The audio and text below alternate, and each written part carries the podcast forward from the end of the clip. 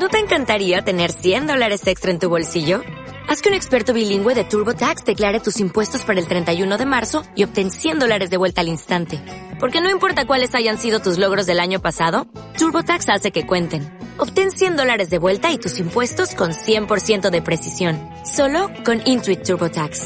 Debes declarar para el 31 de marzo. Crédito solo aplicable al costo de la presentación federal con TurboTax Full Service. Oferta sujeta a cambios o cancelación en cualquier momento.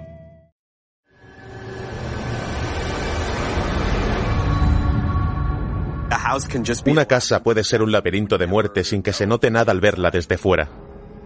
Una película que da muchísimo miedo.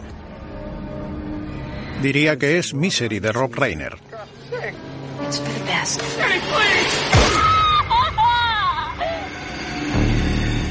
La última casa a la izquierda podría ser el programa educativo más del mundo para adolescentes.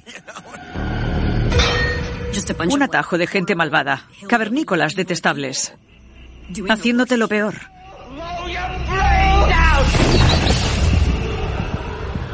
Para mí, La Casa de los Mil Cadáveres es como si coges La Matanza de Texas y Rocky Horror Picture Show y las metes en una batidora, que escupe otra película.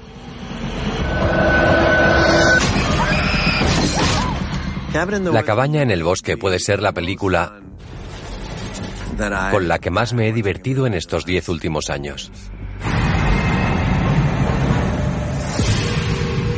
La mayoría de las historias de casas encantadas son dramas familiares gloriosos. No hay lugar más seguro que tu casa. Y cuando el lugar donde vives se revela contra ti, es aterrador.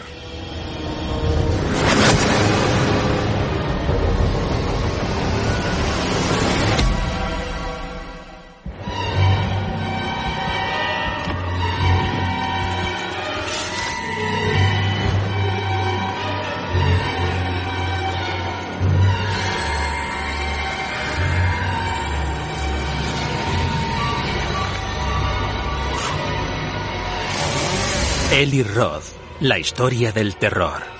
Las casas infernales. El hogar es donde tienes el corazón. A menos que vivas en una casa infernal. Una casa donde el amor se vuelve odio. Y los ecos de un pasado violento regresan para invadir el presente.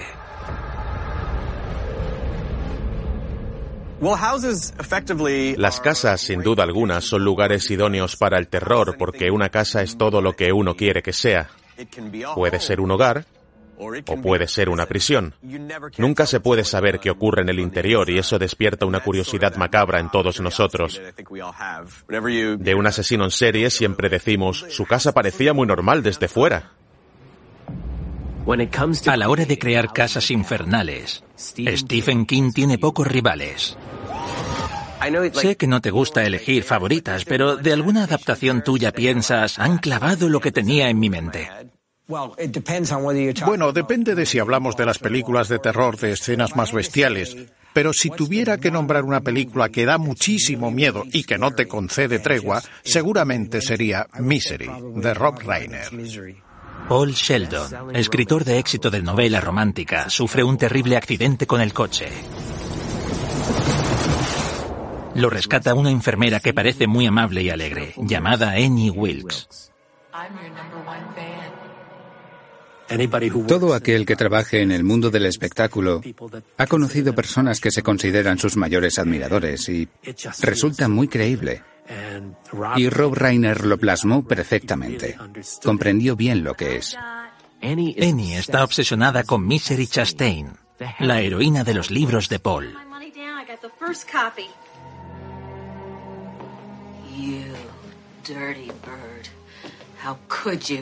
Al enterarse de que Paul va a matar al personaje, no se toma nada bien la noticia. Annie convierte a Paul en un prisionero. Su casa aislada en la montaña es una cárcel de la que no puede escapar. Para alguien que está cautivo en una casa de una película, parte de la tortura psicológica es que pueda ver la libertad de la gente que pasea por fuera mientras está atrapado en el interior. En Misery hay muchos más elementos claustrofóbicos. Hay una tormenta de nieve y Annie vive en mitad de la nada. Impedido y atrapado en su habitación, Paul se ve obligado a escribir un nuevo libro para resucitar a Misery. Una de las cosas que hizo que funcionara la película y que Rob Reiner fuera la persona idónea para dirigirla es que el humor y el terror son en verdad dos caras de la misma moneda. Como digo siempre, deja de ser divertido cuando te sucede a ti. En ese sentido, muchas veces en las películas de terror pasa algo horrible y el público hace ¡Ah! Y luego se ríen porque quieren restarle importancia. Es eso. Increíble. En Misery hay muchas cosas divertidas.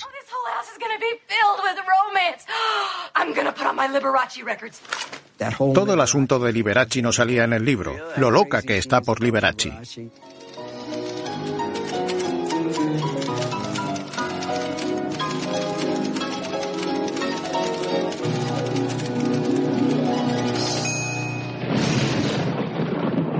Cuando Paul se va recuperando, sale a escondidas de la habitación. Descubre cosas inquietantes sobre Annie y planea su huida. Pero Annie va un paso por delante de él. La tensión crece hasta la escena del... Del pingüino. Cuando coloca el pingüino del lado que no es, el público al unísono... ¡No! ¡Se dará cuenta! ¡Se dará cuenta! En el libro, Annie Wilkes le corta el pie con un hacha. A Rob no le pareció que eso fuera adecuado para el personaje ni para la película. Y dijo, vamos a hacer que se quede cojo. Paul, do you know about the early days at the Kimberley Diamond Mines? Do you know what they did to the native workers who stole diamonds? Y haremos lo siguiente. Pondremos una pieza de madera y utilizaremos un mazo. Aquella escena la diseñamos creando unas piernas postizas de gelatina con un tubo de PVC dentro, con bisagras en los tobillos y con un cable para tirar de ellos cuando le da con el mazo. Si nos fijamos en cómo está montada esa escena, vemos que ella levanta el mazo con esfuerzo porque pesa de verdad. No usamos uno de goma, era de verdad, por eso le costaba. Y se pasa a plano general. No hay primer plano de la fractura del tobillo.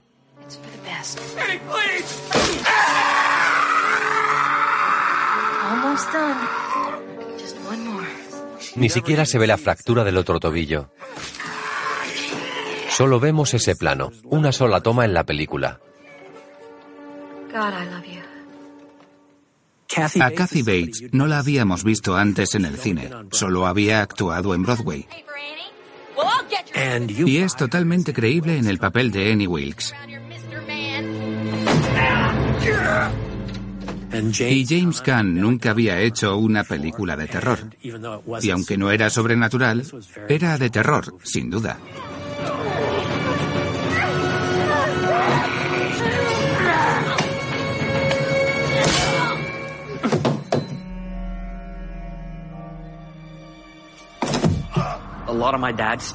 Muchas cosas de mi padre, muchas cosas de Stephen King, su visión del mundo y su filosofía siempre han sido más del estilo del Nuevo Testamento.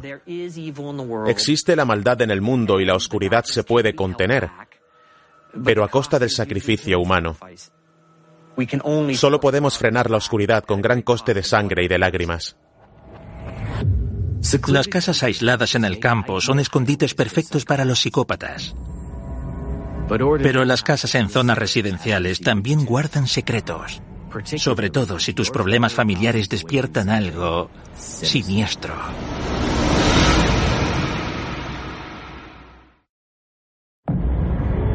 En el cine de terror, las casas son personajes, con tanta personalidad como sus inquilinos. El clásico de James Whale, El caserón de las sombras, fue una de las primeras películas donde una mansión gótica en ruinas reflejaba la demencia de la familia que la habitaba.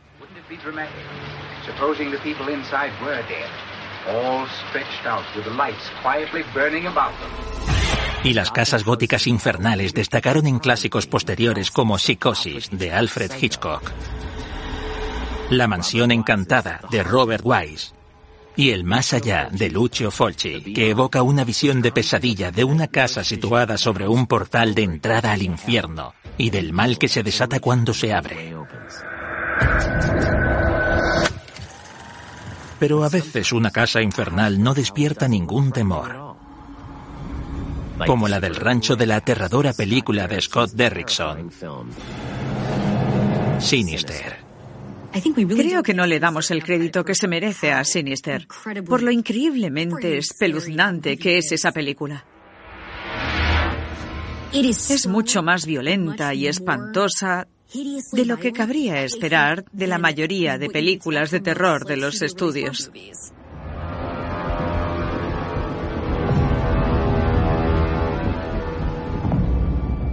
Yo siempre digo que las mejores películas de terror transmiten peligro, como esta.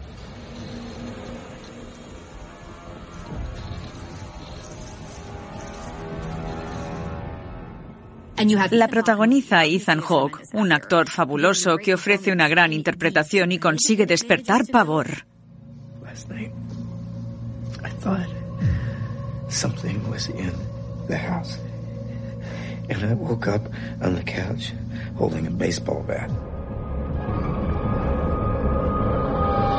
Sinister trata de un escritor, Ellison Oswald, interpretado por Ethan Hawke, que logró hacerse un nombre al escribir un libro superventas titulado Sangre en Kentucky sobre un crimen real.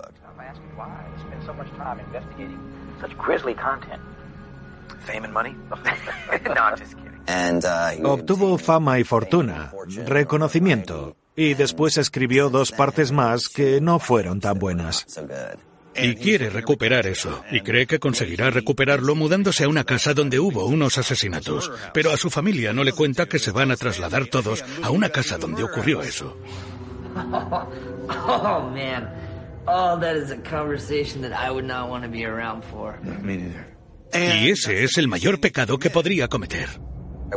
Quería que la casa no tuviera nada por fuera que despertara ningún miedo, que cuando se mudaran no diera sensación de que fuera casa embrujada.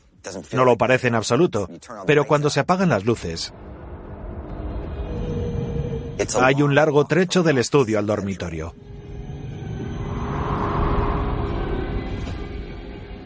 Mientras está investigando qué ocurrió en la casa, encuentra una caja con películas, cada una en su lata.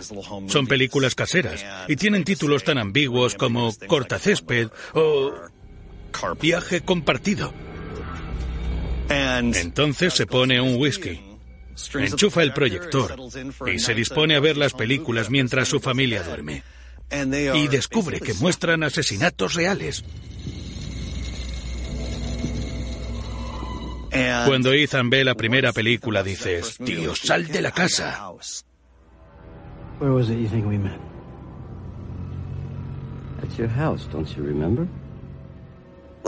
Carretera Perdida fue la película con la que comprendí cómo se podía conseguir que dieran miedo las películas en Super 8. Recuerdo lo eficaz que era para ellos poner aquellas cintas de vídeo y ver las imágenes que se iban adentrando más en su hogar.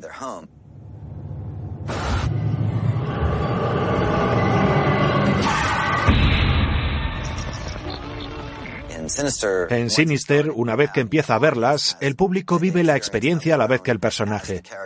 No ves a los personajes hasta que terminan las cintas.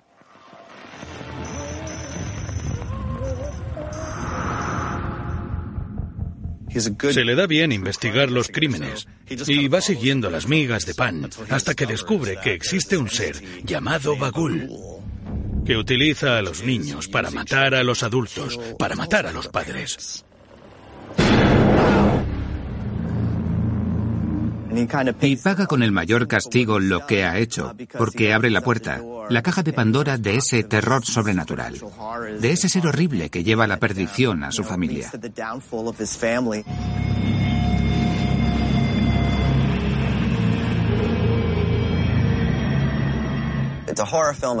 Es una película de terror sobre alguien que ve películas de terror. Ver el terror puede ser una actividad peligrosa. Todo el que ve crímenes reales y todo el que ve cine de terror reconoce esos momentos de su vida en que se cruza la raya. Y el castigo por ver esas películas es mayúsculo. Todos hemos visto eso. Algunas casas infernales ocultan el mal tras fachadas anodinas. Y otras son exactamente lo que parecen. Casas en las que se puede entrar, pero de las que nunca se sale. ¿Qué clase de personas vivirían en una casa infernal? En la matanza de Texas, Toby Hooper nos enseñó que una casa infernal es un hogar, dulce hogar para una familia infernal. La imagen de aquella casa y de aquella familia quedó grabada a fuego en el cerebro de muchos futuros cineastas. Su influencia es mayúscula en la primera película, retorcida, violenta y extrañamente cómica de Rob Zombie, La Casa de los Mil Cadáveres. La Casa de los Mil Cadáveres es como si coges La Matanza de Texas y Rocky Horror Picture Show y las metes en una batidora, que escupe otra película. Quería hacer una película donde salieran personajes brutos de la zona rural, algo que siempre me gustó, exagerando al máximo el ambiente de Rocky Horror.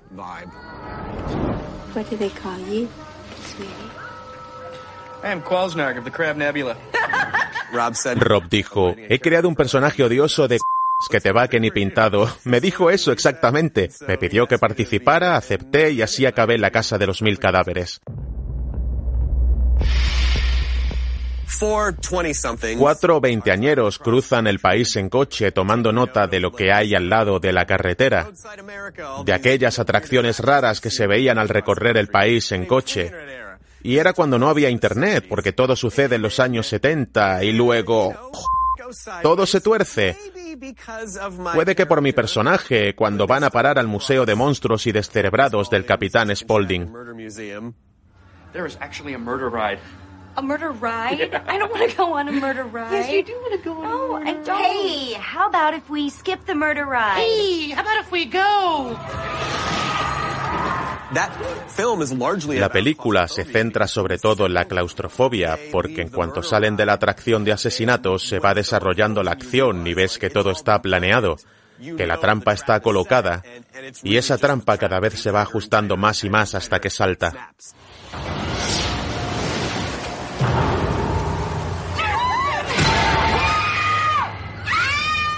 Los veinteañeros se convierten en prisioneros de la casa de pesadilla del clan Firefly. Asesinos en series sádicos con unas personalidades desbordantes. Me gustan los malos, siempre me gustan. Incluso cuando estoy creando maníacos homicidas horribles. Esa es la gente que me gusta.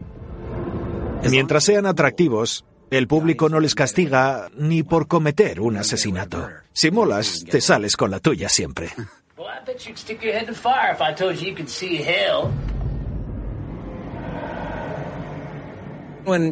Cuando me reuní con Rob y examinamos el personaje, resulta que quería un auténtico macarra. De esos que llevan el pulgar en la hebilla del cinturón, estilo macarra. Y yo pensando, tío, eso no es lo mío.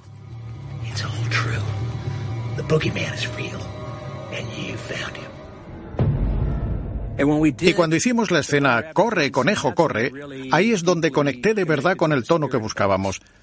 Ya no hubo quien me parara.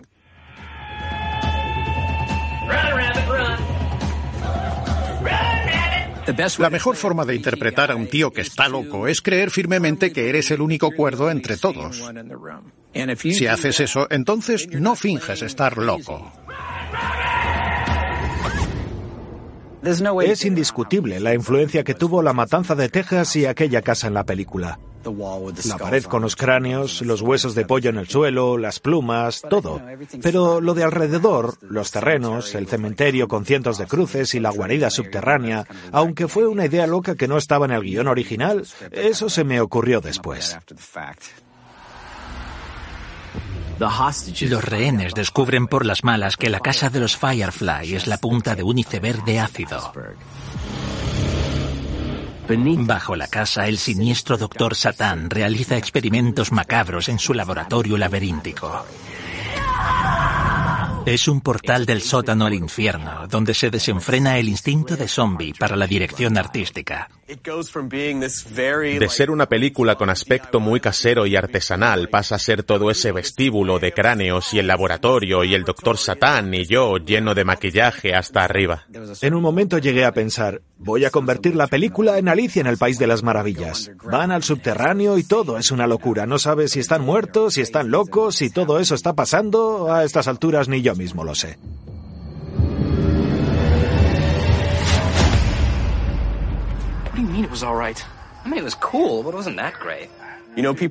Al público no le gustó mucho la película cuando se estrenó.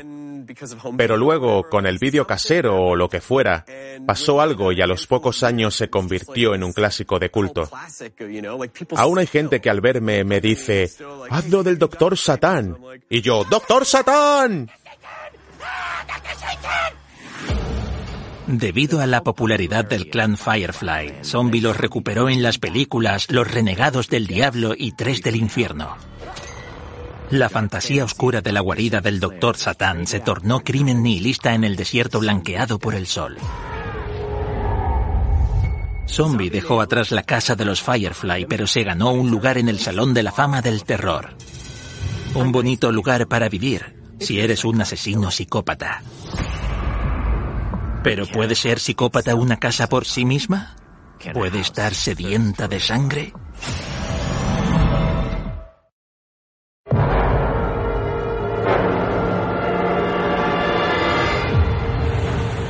En el cine de terror, las casas son el reflejo distorsionado de sus dueños.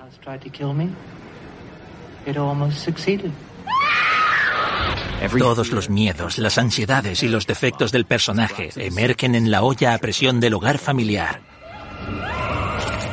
Y esos problemas empeoran cien veces cuando uno comete el error de mudarse a una casa encantada.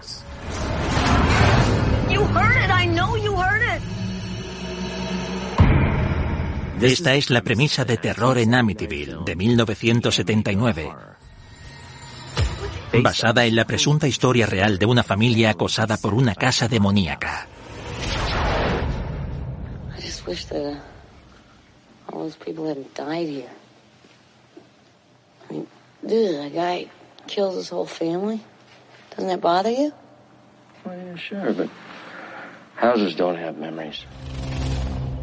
Terror en Amityville empieza antes de que la familia se mude a la casa. En 1974, un joven perturbado asesinó a su familia con una escopeta. Fue a la cárcel y otra familia, los Luz, se fue a vivir a la casa, en Amityville, Long Island. En el transcurso de 28 días, la familia vivió presuntamente toda una serie de fenómenos sobrenaturales. Enjambres de moscas, viscosidad misteriosa y lodo, ruidos fuertes. No les faltó de nada. La gente dice, terror en Amityville. Uf, ¿cómo fue ese rodaje? Pues como cualquier otro que hice. La misma preparación. Todo el proceso que sigues para meterte en el personaje. Para intentar conseguir ciertos objetivos y para trazar una línea que no debes cruzar para no exagerarlo todo. Al empezar la película, George tenía mucho pelo, porque yo tenía mucho pelo por una película anterior. Por eso salgo muy repeinado y demás. Y cuando llegamos al meollo, fue muy divertido empezar a quitar los diversos potingues y hacer que el pelo pareciera descuidado, sucio y revuelto. Oh.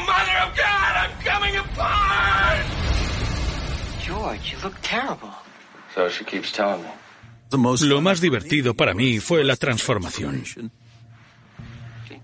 Con aquel smoking, todos los demás pasándolo bien, y yo en el baño convirtiéndome en un bicho raro y monstruoso.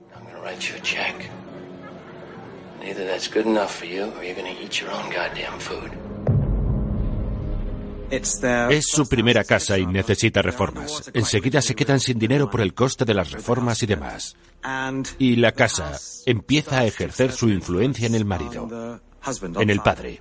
Just drop it, Jeff. You marry a dame with three kids, you buy a big house with mortgages up to your ass, you change your religion and you forget about business. Great. Really great.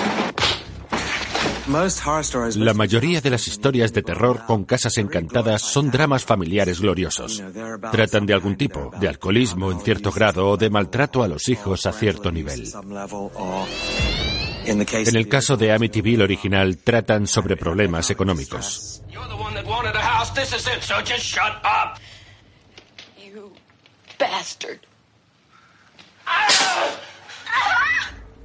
Stephen King, en su libro Danza Macabra, argumenta bien que el momento terrorífico de esta película es la desaparición del dinero.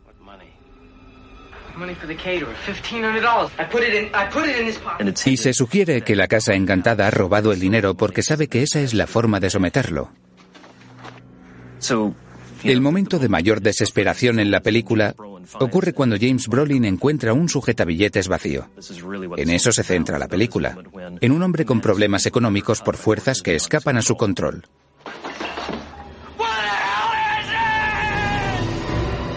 Los momentos más extraños llegan al final, todos extraídos del libro desacreditado hasta entonces sobre el encantamiento de Amityville. Tuve cierto problema con el cerdo en la ventana. Aquello no me iba. Pero no tuve ningún problema con lo que caía por las paredes. Ni con que a George le mordiera la pierna una cosa de cerámica.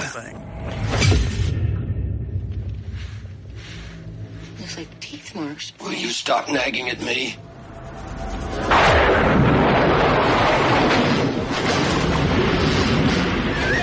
El proceso que recorre la película es pasar de un matrimonio encantador y enamorado a tener que marcharse llenos de miedo en su coche. De lo bueno y lo agradable a lo malo y lo horrible.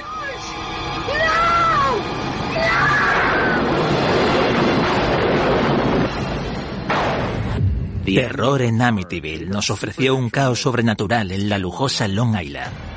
Pero para un completo festival de sangre, nada mejor que unas vacaciones en una cabaña en el bosque.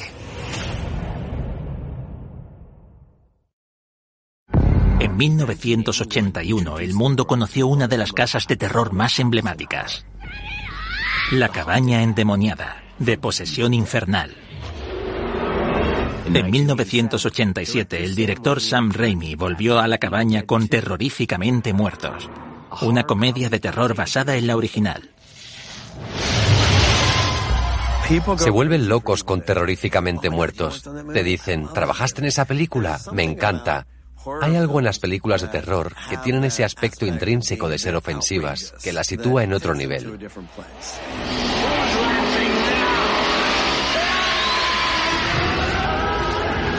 La tremenda creatividad de Raimi sirvió de ejemplo a una generación de directores.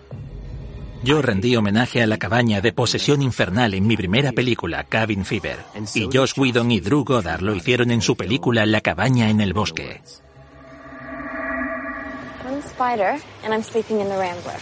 La cabaña en el bosque empieza con una premisa conocida. Cinco universitarios se van a un retiro de fin de semana. No sobrevivirá ninguno de ellos. Aunque el argumento resulte conocido, no se trata de la habitual cabaña con asesinatos.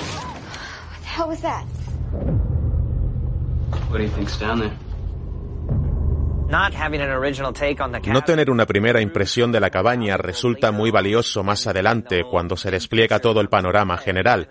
Cuando descubrimos de qué trata la película, tener esta cabaña sacada literalmente de un clásico de los años 80 es perfecto.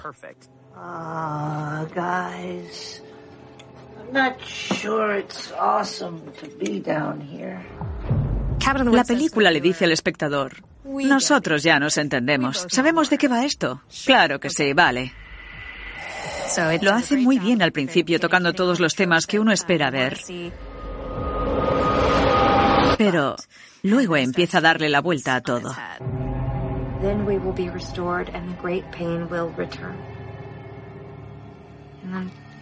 And there's something in Latin. Okay, I'm drawing a line in the sand here. Do not read the Latin. Como cabe esperar, en el sótano los estudiantes liberan unas fuerzas sobrenaturales terribles.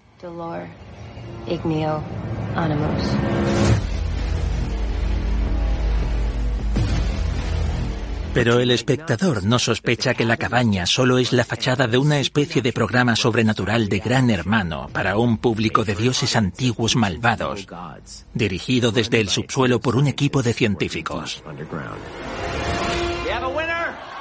It's the Buckners, ladies and gentlemen. The Buckners pull the W. All right, that means that congratulations go to maintenance,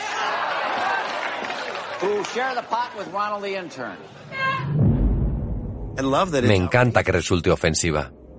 Se establece la idea de que en todo el mundo existen científicos como estos, responsables de hacer sacrificios para mantener a raya a esos dioses que no se ven.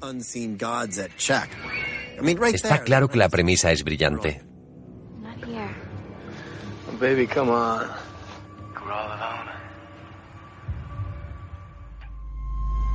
Los chicos van a la cabaña y en todo momento los vigilan desde un complejo industrial militar absurdo. Los observan, los filman mientras los matan esos monstruos. Es como si vieran una película de terror.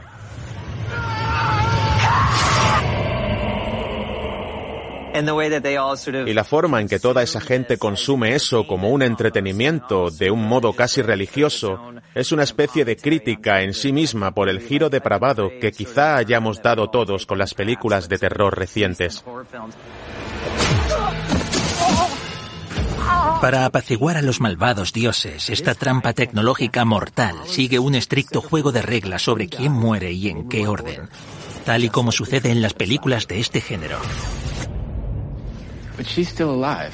How can the ritual be complete? The virgin's death is optional as long as it's last. Main thing is that she, you know, suffers.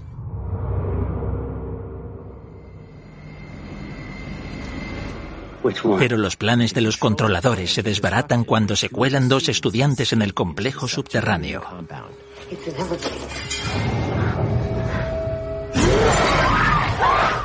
Bajan en el ascensor y ven todos los cubículos con los monstruos dentro. Es fantástico.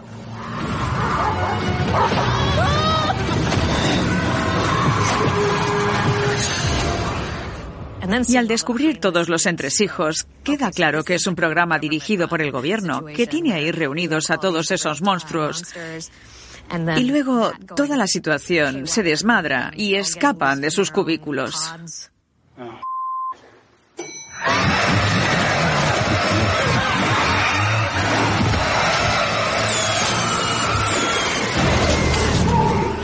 Es una descripción de cómo ve la mayoría de la gente las instituciones gubernamentales ahora. Se creen que lo tienen todo controlado y lo que hacen en realidad es mantener controlado el caos por los pelos.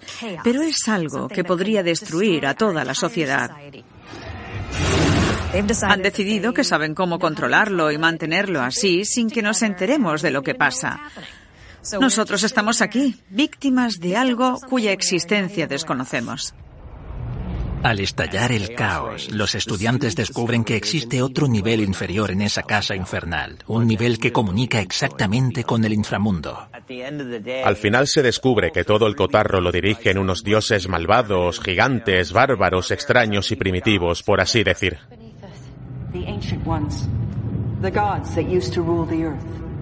As long as they accept our sacrifice, they remain below. Y creo que eso tiene gracia en el sentido de que nos gusta pensar que hemos creado esta bonita sociedad civilizada, pero tal vez todo se base realmente en una indiferencia cósmica.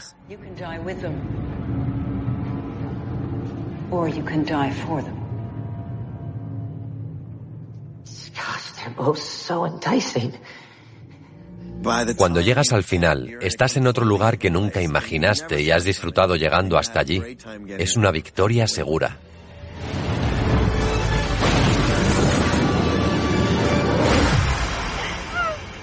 La cabaña en el bosque fue una crítica fantástica, oscura y divertida del terror y de sus seguidores.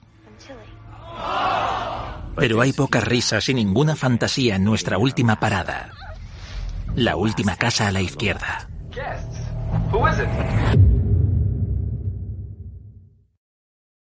En 1972, una infame película convirtió una tranquila casa residencial en una metáfora de la sociedad estadounidense. Su tráiler es uno de los más famosos de la historia del cine de terror. The last house on the left. To avoid fainting, keep repeating. It's only a movie. Only a movie. Dos chicas adolescentes que buscan drogas antes de ir a un concierto en la ciudad acaban violadas y asesinadas por unos criminales fugitivos. Pero estos encontrarán su castigo en una casa residencial convertida en matadero. La última casa a la izquierda podría ser el programa educativo más jo del mundo para adolescentes.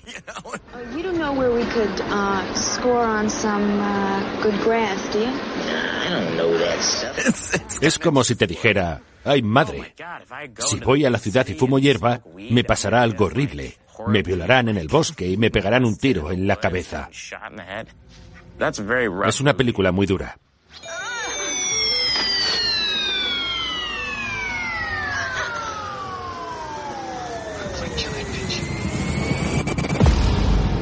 ...1972 fue un año complicado para los Estados Unidos de América. Las ciudades se hundían, la guerra en Vietnam era una causa perdida y el florido sueño hippie había caído en la oscuridad de la cultura de la droga. El director y guionista Nobel Wes Craven y el productor Sean Cunningham decidieron hacer una película que reflejara toda la fealdad que les rodeaba.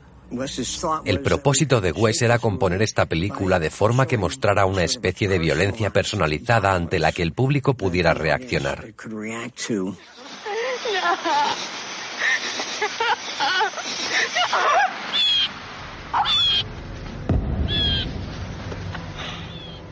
Se convertiría en una experiencia mucho más visceral que El manantial de la doncella. El manantial de la doncella, de Ingmar Bergman, es un estudio crudo sobre la violación, el asesinato y la venganza. La última casa a la izquierda comparte el argumento de El manantial de la doncella, pero cambia la perfección artística de Bergman por un estilo crudo inspirado en documentales de cinema verité y por el constante bombardeo de imágenes de la guerra transmitidas por televisión. El impulso que tuve al hacer esta película fue preparar varias escenas como si estuvieran sucediendo en la realidad, como si fuera un documental. Después de rodar solo un par de escenas así, me di cuenta de que eran poderosas y de lo que transmitían.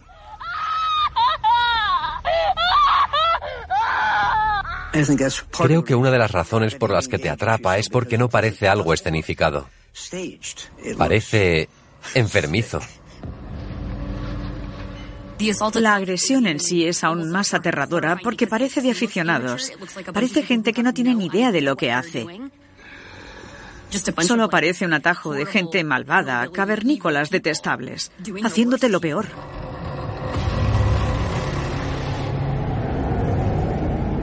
El último acto de la película sucede en la última casa a la izquierda. Fingiendo ser vendedores ambulantes, los asesinos son acogidos en una bonita casa residencial por un médico y su mujer, que los invitan a pasar la noche. Pronto descubren que se encuentran en la casa de su última víctima. Cuando los padres descubren la verdad, se vengan de forma brutal. La máscara de civismo cae. La bonita casa residencial se convierte en una cámara de tortura. Hay una dinámica moralmente cuestionable en la película porque considero que la venganza es un trastorno distintivo de Estados Unidos. Hay películas de venganza en todo el mundo, siempre las ha habido. Pero la venganza es un rasgo esencial del cine estadounidense, y si la llevas al género del terror de forma gráfica y radical, te adentras en la identidad estadounidense de un modo que resulta revelador, pero no saludable. Es una película muy difícil de ver.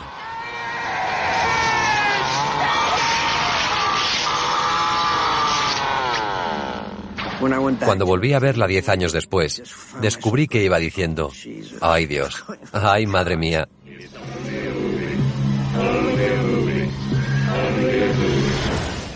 Como suele pasar con el cine de terror, muchos imitadores quisieron aprovechar el éxito de la última casa a la izquierda. En 1984, Wes Craven volvió al terror de las casas encantadas con Pesadilla en Elm Street, protagonizada por Freddy Krueger, cuyo apellido juega con Krug, el psicópata principal de la última casa a la izquierda. Las casas infernales a veces son realistas, otras veces sobrenaturales.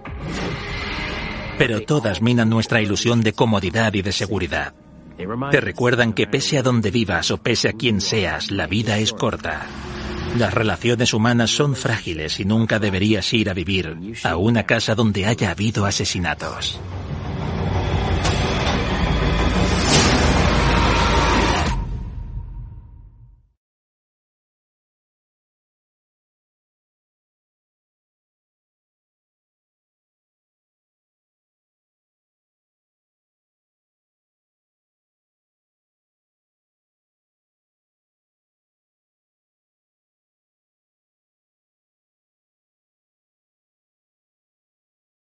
En Sherwin Williams somos tu compa, tu pana, tu socio, pero sobre todo somos tu aliado, con más de 6.000 representantes para atenderte en tu idioma y beneficios para contratistas que encontrarás en aliadopro.com. En Sherwin Williams somos el aliado del PRO.